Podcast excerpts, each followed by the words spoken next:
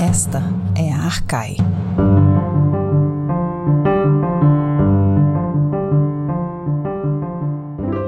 Olá, ouvintes, bem-vindas e bem-vindos a mais um episódio do podcast Arcai. A personagem de hoje é Paulo de Tarso, e para falar sobre ele temos o enorme prazer de receber como convidado Pedro Paulo Abreu Funari, professor titular de História Antiga do Departamento de História da Universidade Estadual de Campinas, a Unicamp. Eu sou Beatriz de Pauli e junto comigo para essa entrevista estão Gabriele Cornelli e ainda Fernanda Pio, Flávia Amaral e Lorena Ferreira na produção. Funari, seja muito bem-vindo. Bem-vindo, Pedro Paulo. Um prazer ter você aqui.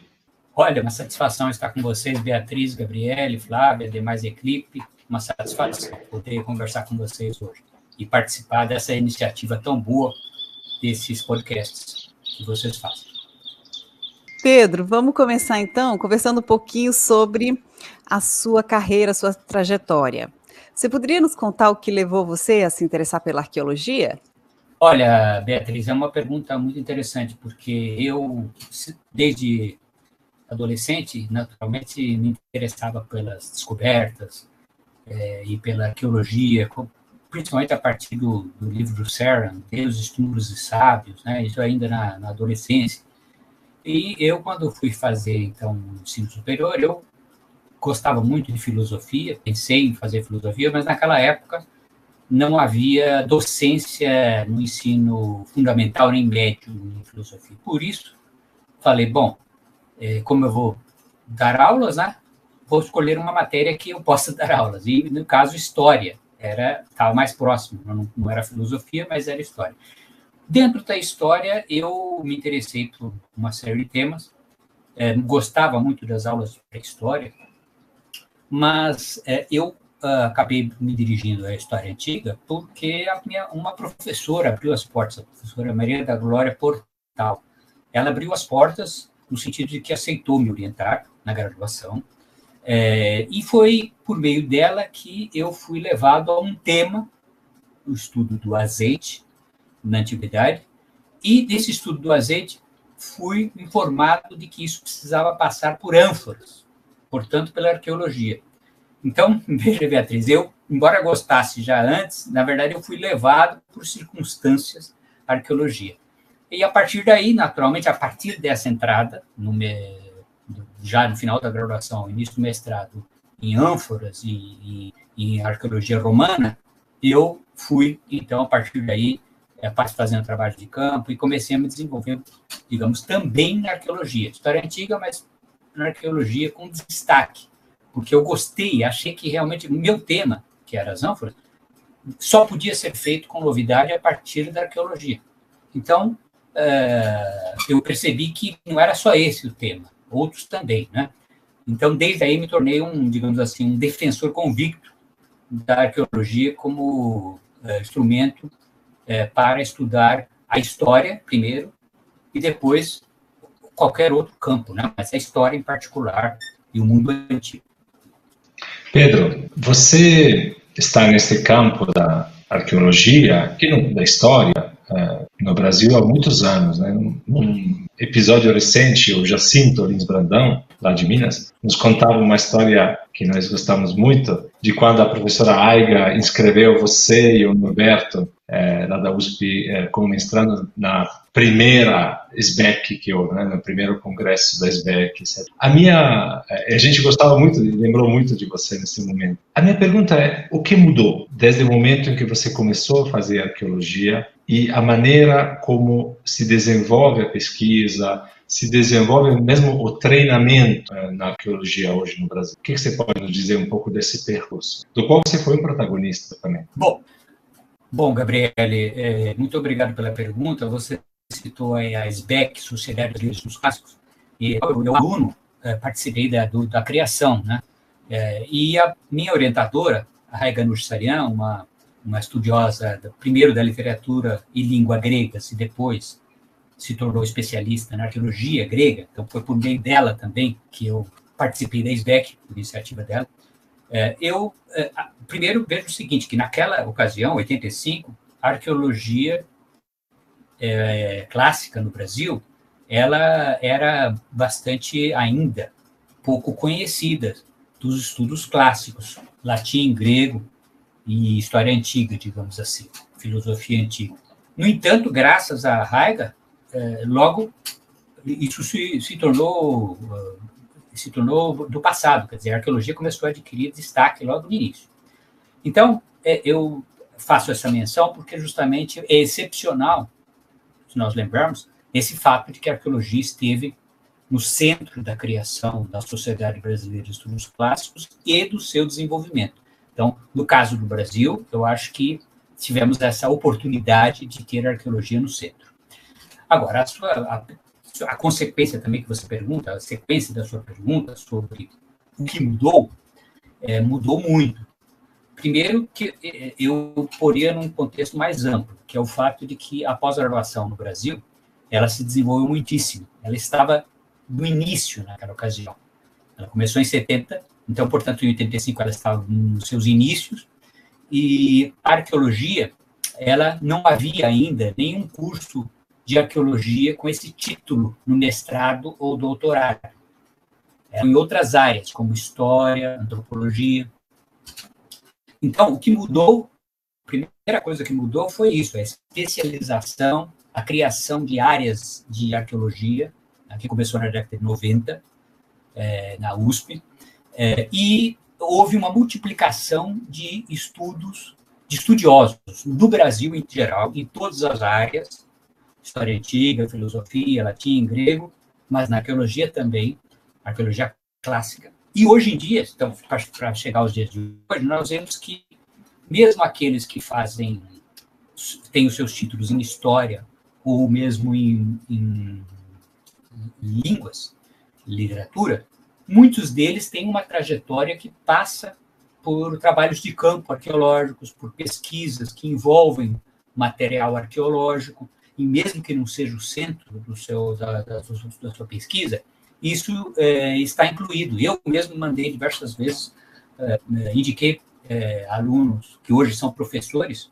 da área de, de, de latim, por exemplo, a fazerem escavações. Então, é, isso significa que houve uma ampliação muito grande é, da arqueologia como não só como uma área específica, mas também como uma área que interessa a todos os que estudam a antiguidade. Acho que isso é, é muito interessante, porque poucos serão os especialistas em moedas, ou em ânforas, ou em que quer que seja, mas muitos terão a cabeça mais aberta, com fazendo trabalho de campo, conhecendo a, a variedade que é a evidência provinda da cultura material, o dia a dia, quer dizer, é muito diferente de ler-se o Cícero só, né, o Cícero e tentar ver contexto, e outra coisa é visitar os, lugar, os lugares, conhecer que tipo de é, cultura material, como, que, como é que as pessoas andavam, se locomoviam, etc. Quer dizer, então, isso dá uma, uma riqueza, é, digamos, antropológica, eu diria, para o pesquisador e para o aluno, né? hoje em dia, para o aluno, aquele que está se iniciando, muito grande. Então, independente da pessoa seguir uma carreira, não, eu vou ser arqueólogo, vou fazer escavações, ela se beneficia muito. E a educação, né? Porque no final, quando você dá um livro para crianças, é, a cultura material está sempre presente. É aqueduto, põe lá um aqueduto. É então, o aqueduto dá uma visão, ou então o, o, a terma, é um outro exemplo, assim, é, ou então a latrina, que é mais chocante ainda, quer dizer, como é que as pessoas faziam as necessidades. Dizer, então, é, eu acho que isso dá uma, uma concretude muito grande, que atinge o público todo. Eu acho que esse foi uma mudança. Então, tanto especialização muito maior do que naquela época, muito mais gente trabalhando, mas também um reconhecimento maior de todo mundo que a cultura material pode ser importante, mesmo que de maneira paralela, que não seja o seu objeto central. Excelente, Funari. É, e pensando nessa questão da área, da importância da arqueologia, é, que relação você estabeleceu no seu percurso acadêmico entre as áreas da história, da arqueologia e os estudos da religião? Uh, bom, essa pergunta, Beatriz, é, ela é interessante, mas eu, de início, é, confesso que não, não fui muito pelo lado lado da religiosidade no, no meus, no meus, nas minhas pesquisas. Isso primeiro porque, é, como estudioso da antiguidade, eu, eu fui indicado pelas minhas orientadoras a, seguir, a fazer os idiomas. Então, veja, aí já é um, um grande, né, fazer latim, grego, hebraico, bom, isso é uma coisa que ocupa muito tempo, investigação. Depois também o aspecto antropológico, né, fiz também, meu curso foi de mestrado, foi em antropologia social. Bom, então, isso é um, é um lado, digamos, empírico, né, assim, das minhas circunstâncias. Mas também os meus objetos, meus objetos, como, por exemplo, as ânforas, que estão bem distantes, do, digamos, da religiosidade em si. Porém, conforme, mesmo na década de 80 ainda, quando eu comecei a estudar os grafites como parte da minha, do meu aprendizado do, da escrita cursiva latina, eu me deparei com, com a religiosidade em Pompeia. E publiquei já uma série de coisas e comecei a refletir porque ali você tinha deuses, mas tinha também descrença, você tinha críticas. Então, não era o meu objeto central, mas já começou, eu comecei a refletir sobre isso. E depois, graças em parte a Sbeck, também fui levado a isso, porque a Sbeck sempre teve muita uh, o tema da religiosidade com outros nomes, né? Por exemplo, mitologia, mito, drama. Então, ou se o evento era sobre mito, então eu tinha que falar alguma coisa que fosse, senão eu não podia participar. Então, veja, é, esses são, são, exemplos empíricos de adaptação. Isso é bom no Brasil, essa, essa necessidade de adaptação às circunstâncias. Né? Então, eu ah, tá, tem que falar sobre religião, então tem que estudar alguma coisa. Então, é, eu fui sendo levado à, à religiosidade por essas circunstâncias. E depois, com o passar do tempo, uh, surgiram outras muitas demandas nesse sentido. Eu, por exemplo, organizei muito tempo depois disso um livro chamado As Religiões que o Mundo Esqueceu.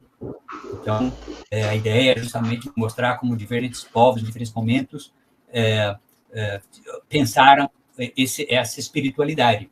Bom, então, é, eu acho que a, a, a resposta à sua, à sua questão, Beatriz, é um pouco a demanda da sociedade. Veja, é uma demanda da sociedade, né? E são diversos momentos aí que estão demandando isso.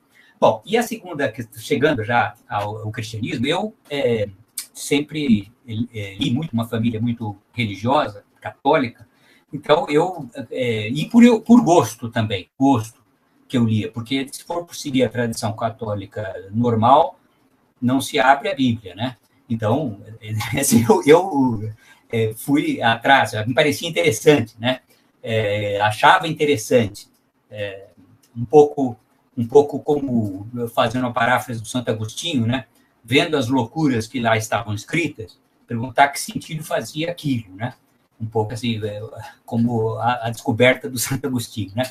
Então, um pouco assim, é, eu é, me interessava, mas é, aí instado por colegas como Gabriele Cornelli e outros das ciências da religião, é que eu fui levado ao, ao, ao digamos, ao, aos estudos sobre religião judaica antiga e cristianismo primitivo, porque os, muitos colegas atuavam nisso. O, o Paulo Nogueira também, que naquela ocasião estava também na, na Metodista, hoje está na PUC, e que trata do tema é, Apocalipse? Então, assim foi, uma, demandas, né? Ah, vamos trazer um professor importante do estrangeiro, se eu gostaria de participar. Então, eu, sim, olha, vamos participar, eu vou ler, eu leio, gosto, né? Mas, é, novamente, as circunstâncias, Beatriz, levo, me levando a, a, a, a se envolver com, com religiosidade. E eu diria que em outros casos na, da minha trajetória também, outros temas, muitos, hein, foram bem casuais. É, mas, de qualquer maneira, no que se refere à religiosidade, é, eu, eu mesmo fui me admirando pela importância que isso é dada pelas pessoas, pela sociedade, né? em qualquer circunstância, no passado e hoje. Então, eu, eu diria que, é, assim como nos outros casos, eu fui levado pelas circunstâncias. Muito obrigado, Pedro Paulo. Interessantíssimo verificarmos assim, sempre nesse podcast, como que as coisas mais importantes vão acontecendo na vida de um pesquisador, mesmo de um professor, um pouco por acaso, né? Sempre correndo atrás. Você mencionava, e já vamos falar da nossa personagem que tem tudo a ver com isso, né? Está, o Pedro Paulo caiu do cavalo junto com o Paulo de Tarso e, e foi descobrir essa discussão aqui da religião na história antiga. Mas o, me permita só, você mencionou algo que me parece muito importante, a gente talvez poderia te ouvir mais um pouquinho antes do bloco, que é esta experiência de fazer as coisas no Brasil. Qual é a especificidade? É muito bom no Brasil, porque você é instado o tempo inteiro a se ocupar de outras coisas, né? Por exemplo, se você que tem um percurso de formação de quadros na área de História e Arqueologia e um percurso pessoal de excelência, que conselho hoje, olhando para trás para a tua história, daria para um jovem pesquisador, alguém que quer começar neste momento a fazer história, arqueologia, clássico geral. Qual é o conselho que você daria, Pedro Paulo? Oh, muito boa pergunta. É, bom, é, primeiro, eu sempre falo para todos que tem que se deixar levar por, por, circunstâncias. Isso que você falou. Acho que as circunstâncias é, é tentar ter um perfil traçado de antemão. Segundo aspecto é o seguinte: é, pelo, pelo fato de estarmos no, no Brasil, uma das características boas é justamente o fato de que nós temos que atuar em diversas áreas. Somos um pouco levados a isso.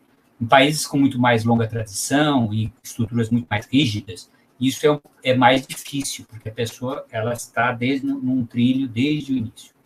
É, em seguida, com relação ao jovem que está iniciando, eu sempre digo o seguinte: há duas estratégias. Uma pouco pouco levada aqui no Brasil, que é a estratégia que eu acabei adotando quando estava na graduação, que é o seguinte: você vai a um professor e o que o professor te disser que deve ser feito, você faz.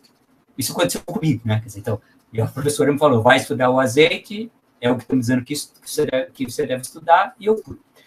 Mas essa é uma estratégia que eu acho válida, porque independente de, de, qualquer coisa, você fará muitas outras coisas, além daquilo, aquela pessoa, né? E a outra estratégia, a mais usual aqui, que é a estratégia seguinte, o que, que você gosta de fazer e o professor ajuda no encaminhamento. Eu acho que isso tem, tem um problema inevitável, que é que o orientador nunca é um super especialista no estudo do que o aluno quer, porque o aluno, por exemplo, agora mesmo eu tenho uma, uma menina estudando Stonehenge, por exemplo. Então, só para dar um exemplo, né? Então, é, é, significa que não, é, tem esse problema, mas tem o outro lado, que é o fato de que você mostra o caminho para chegar ao, com quem que vai, o que, que vai fazer, etc., e vai se, se pesquisar esse assunto. Então, é, eu acho que esse é o primeiro conselho, é, é deixar o aluno escolher aquilo que ele gosta, paixão. Ele só fará aquilo que ele adora. Segundo, porque dá muito trabalho, né? Por isso que ele tem que adorar.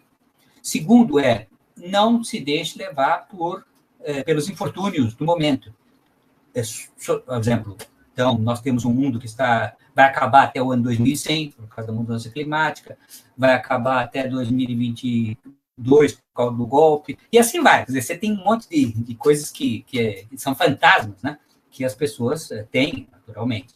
Então, não se deixar né, levar por isso, porque o mundo vai continuar. Né? E a pessoa tem o mundo pela frente. Então, é, eu digo isso porque foi assim comigo também. Eu estava no momento de uma ditadura é, e eu me lembro que eu brincava comigo mesmo, né? Falava assim que o, o do Geisel, na, na, época do Geisel, eu, eu pensava assim, pensava no terceiro Reich, né? Que era vai durar mil anos o terceiro Reich. E eu falava, bem, aqui eles vão conseguir durar mil anos. Era a impressão que o jovem tinha, né? Isso vai continuar por mil anos. Nada indicaria que ia mudar. Então, não, não, me, não me deixei, não parei de, de, estudar por causa disso. Então, é a mesma coisa hoje. É, são, eu acho que isso é importantíssimo no, no momento que nós vivemos, por esses conflitos, por essas eh, guerras culturais. Né? Guerras culturais, eu acho que são terríveis, né? Porque é talvez até pior do que a ditadura, digamos assim, porque a ditadura você tem assim uh, o lado o lado contrário, todo mundo sabe que aquilo tem problemas, né? Agora, quando você tem um bando de gente é, apoiando uh, fascismo, tá, né, é diferente. Ali, no caso, era, era mais sutil, porque era for, força bruta. Né? Quando é força bruta, é mais fácil de, de, ver. Né? Então, o que eu quero dizer é o seguinte: é, são esses os conselhos, Gabriele. Eu acho que eu digo isso. Escolha o que você adora e persevere, que vai chegar a algum lugar. Excelentes conselhos, Funari. Com certeza, muitos gostarão de ouvir, serão úteis para muitos. É, Funari, vamos fazer agora um breve intervalo e voltamos para falar da nossa personagem, Paulo de Tarso.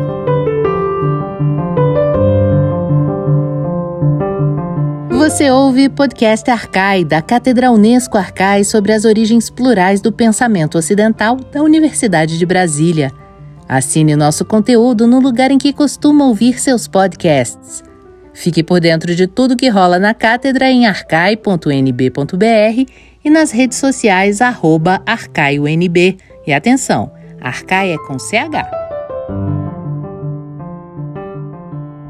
Começamos então aqui com o nosso convidado, Pedro Paulo Funari, o segundo bloco desse podcast. Depois de ouvir um pouco sobre a trajetória, uma trajetória de fato eh, de grande entusiasmo também pela história, pela arqueologia, vamos falar hoje de uma personagem que é uma personagem muito importante para o ambiente, para o mundo da religião cristã, mas também uma personagem que diz muito para um classicista, para um historiador, para alguém que pensa um pouco a literatura e o pensamento do mundo antigo, Paulo de Tarso. Pedro Paulo, o que você pode nos contar sobre esta figura histórica de Paulo de Tarso? a partir, obviamente, das fontes que nós podemos utilizar. As cartas, eh, os próprios textos neotestamentários em geral, Atos dos Apóstolos, e outras eventuais tradições. Ótimo. Olha, o Paulo de Tarso, ele tem uma, uma grande característica que chama atenção logo de início, é o fato de que nós temos cartas é, consideradas autênticas da década de 50 depois de Cristo, é, escritas pelo Paulo de Tarso e que foram ditadas, né? E que foram depois copiadas e chegaram até nós. Então, eu acho que esse é um primeiro aspecto importantíssimo, porque é, não se tem muitos documentos de é, pessoas de grupos assim subalternos, de grupos periféricos, um judeu da diáspora. Então, é uma, um documento, essas cartas são um documento excepcional.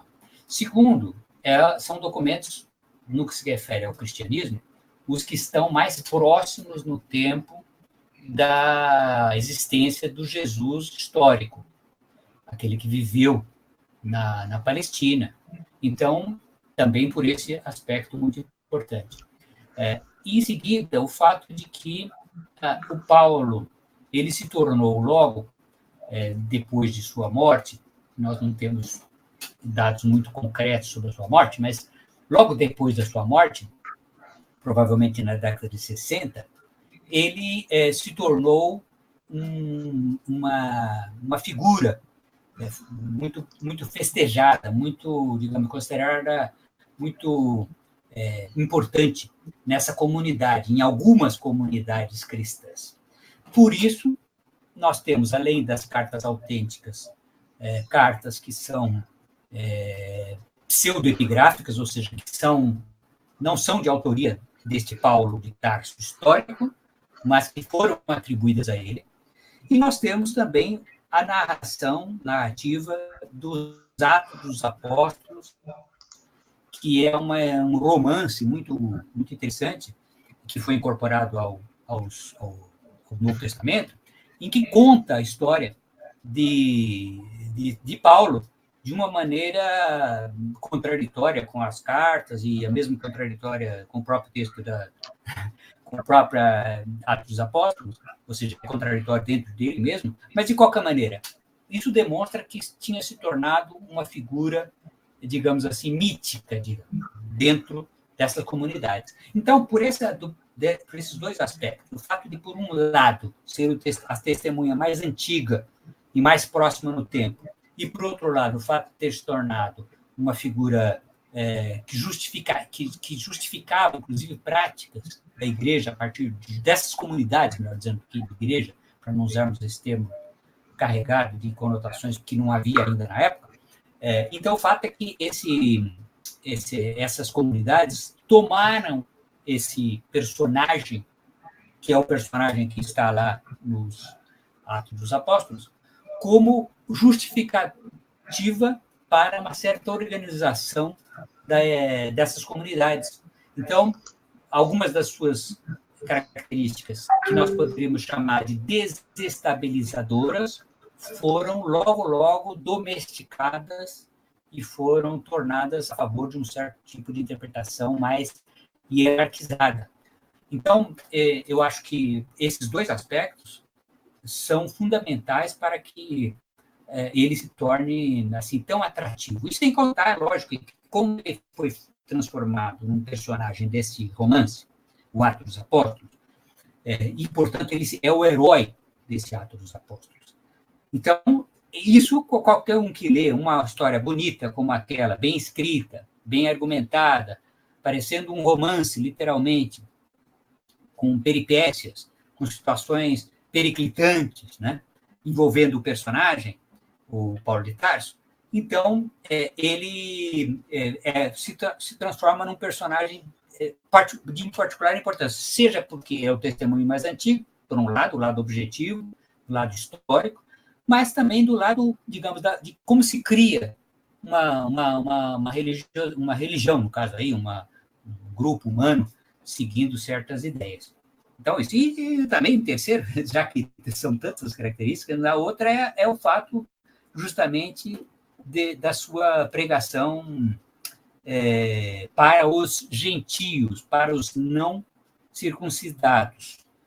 É, isso é importante também, porque, embora a ideia de que ele fosse o que ele tenha sido o inventor desta não circuncisão, da, da abertura para os não circuncidados, hoje em dia se considera que isso não é bem assim, mas não muda que ele é muito importante também, não só por ter sido grande propagador disso, como principalmente pela apropriação na antiguidade e depois na posteridade, Idade Média Moderna, é, ao ser transformado naquele que justificaria, inclusive, o antissemitismo, porque se no fundo ele, ele pode ser lido, foi lido em chave antissemita, em chave antijudaica.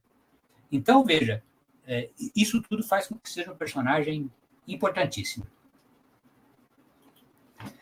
Funari, e pensando na questão do, do, do, contexto desse personagem, Paulo de Tarso viveu no contexto histórico da, da, da paz romana.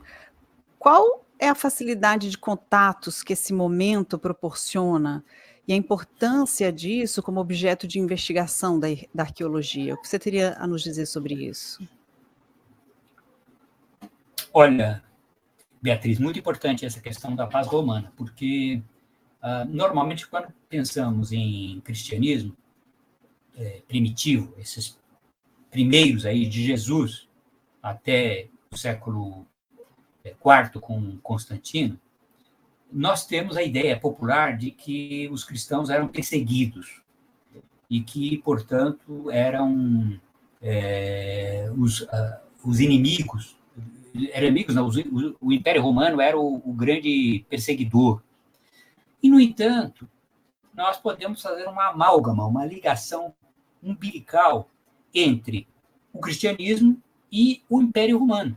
Porque foi a paz romana que, justamente quando Jesus de Nazaré nasceu, num momento de paz recém-estabelecido, recém-estabelecida pelo imperador Augusto, é, é que permitiu que essa a, pregação desse deste taumaturgo, desse milagreiro, é, que foi Jesus de Nazaré, ele é, fez com que, ao, ao ser crucificado, não vamos entrar nesses detalhes, o fato é que esse grupo humano de seus seguidores, ele se expandiu logo de início em direção aos, a, a, outros grupos da região. não só grupos, porque originalmente eram todos judeus, logo em seguida já não são todos judeus, como em termos geográficos.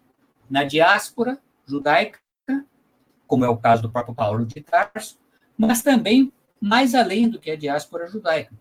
De tal maneira que não fosse a paz, não haveria cristianismo, podemos dizer isso. E mais, o Paulo de Tarso especificamente, ele se caracterizou por ser o viajante, o missionário. Por que missionário? Porque ele viajava por terra e por mar. Isso ele, nós podemos deduzir das cartas dele e também pela narrativa romanceada que está nos Atos dos Apóstolos, que aparece lá, naufrágio e tudo mais. De qualquer maneira, só seria possível essa mobilidade num contexto de paz e conexão.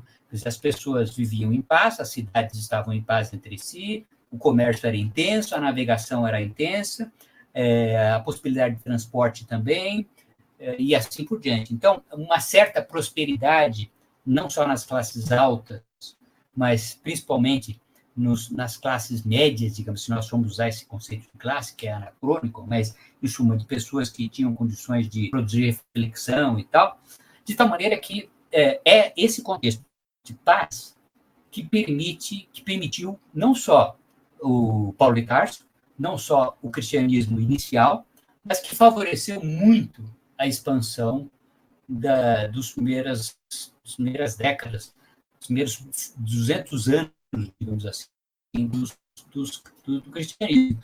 Nós veremos que logo em seguida nós vamos ter o, em Lyon, por exemplo, a França. Então, é, Beatriz, é, dizendo isso, que é a paz que permite o cristianismo. Muito obrigado, eh, Pedro Paulo, por esse desenho assim, da, da relação profunda entre essa figura e a história eh, romana da época.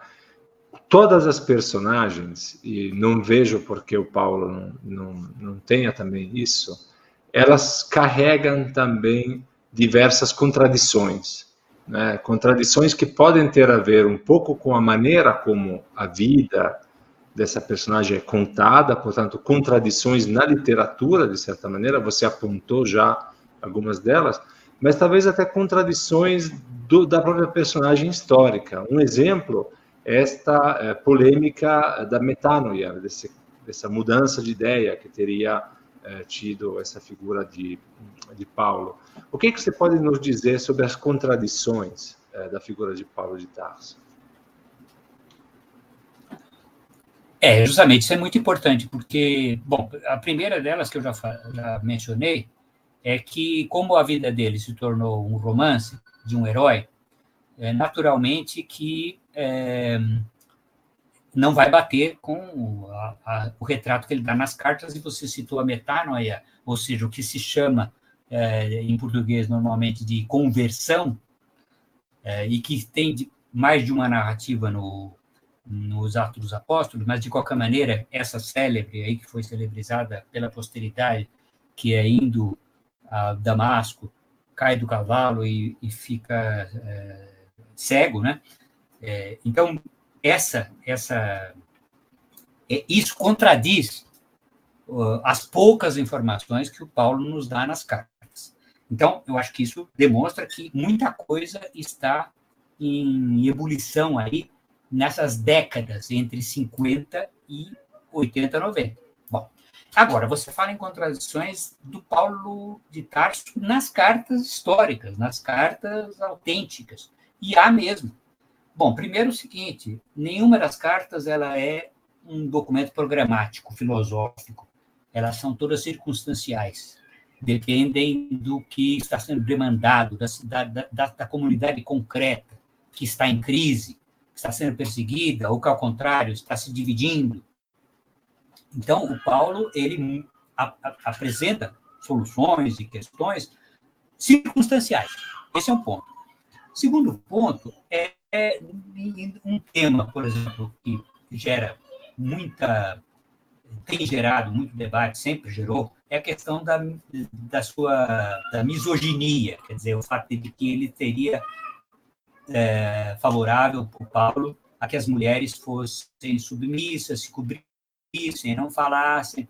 Bom, aí, para além da questão, como eu já disse, de que isso pode refletir a, a comunidade dos seus seguidores, não o próprio Paulo, mas no próprio Paulo há, há, muita ambiguidade, porque há momentos em que ele diz claramente em que ah, há líderes femininas na, na igreja, nessa comunidade. Então, ele, ele está mencionando liderança feminina.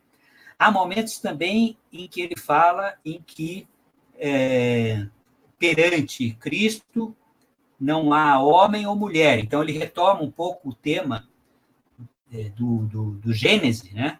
da primeira criação, do, dos primeiros dias, em que aparece a criação de macho e fêmea.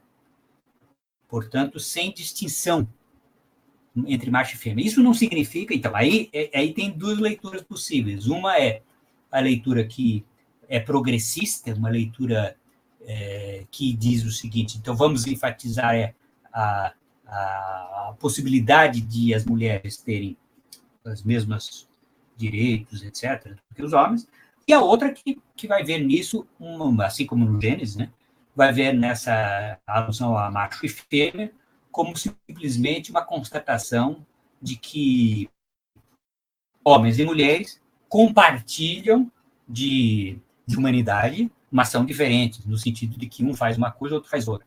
Né? Então, de qualquer maneira, sem entrar nesse, nesse, nessa área, eu acho que a questão que você põe é fundamental, porque é, ele é contraditório.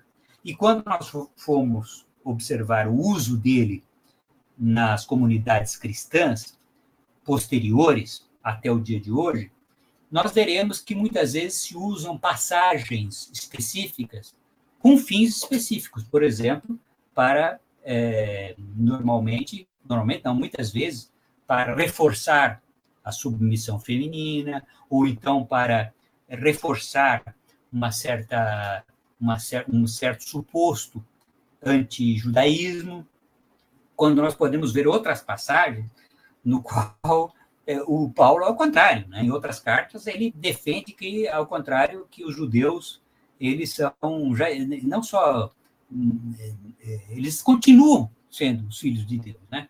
Então eu acho que ele realmente ele é, seguramente nas suas cartas mostra essa essa variedade de, de pontos de vista que provavelmente refletem a sua própria formação e circunstâncias, principalmente circunstâncias.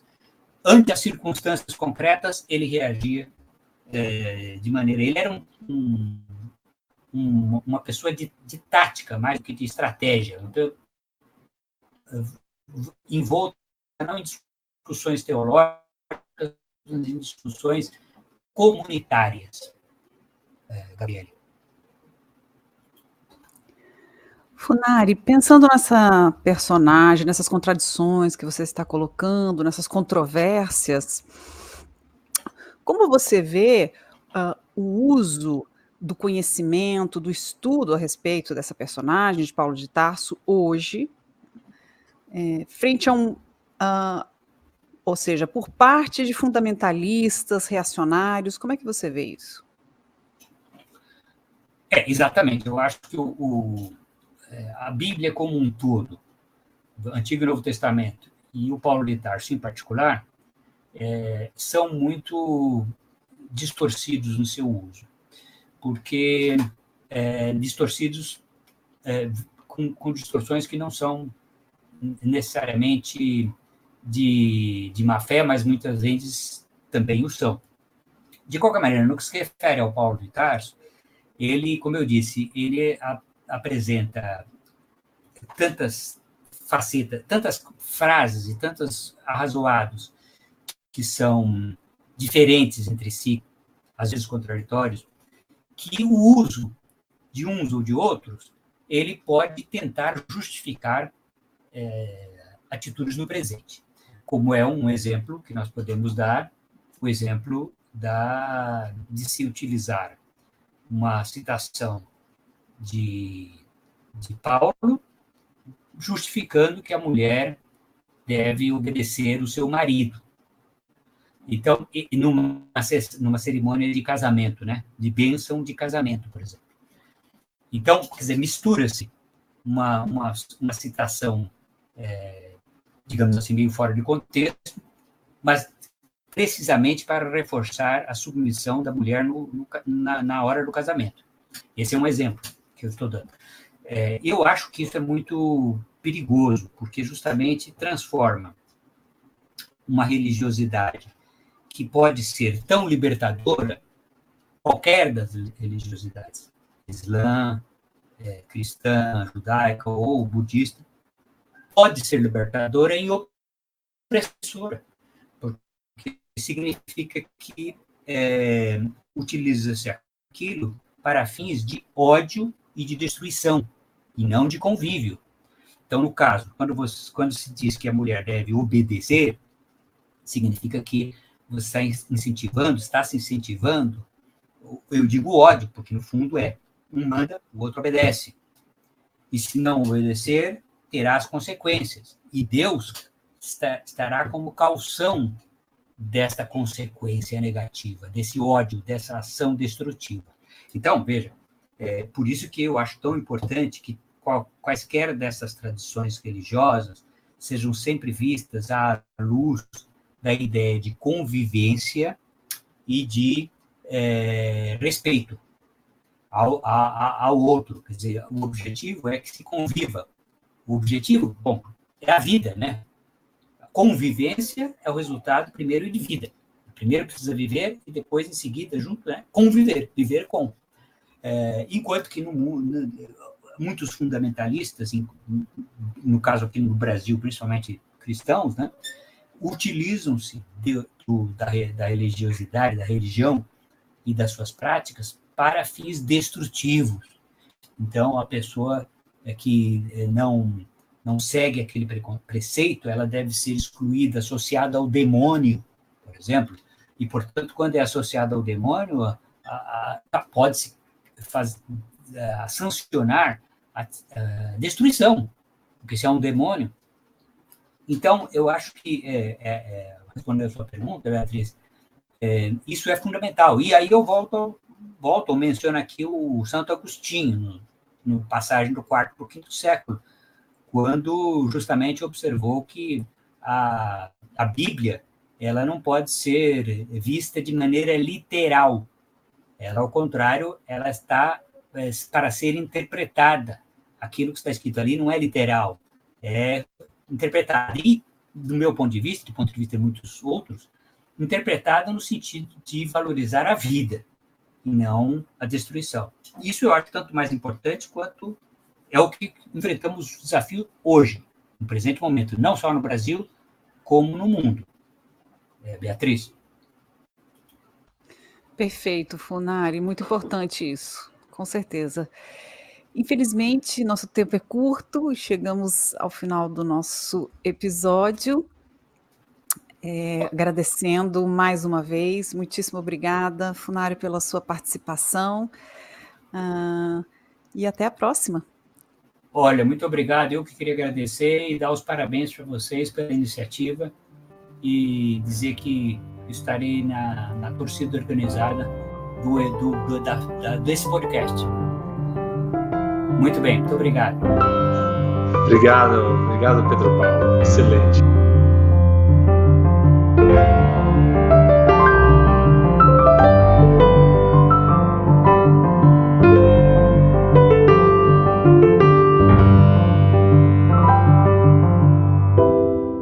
Você ouviu Podcast Arcai, da Cátedra Unesco Arcai sobre as origens plurais do pensamento ocidental.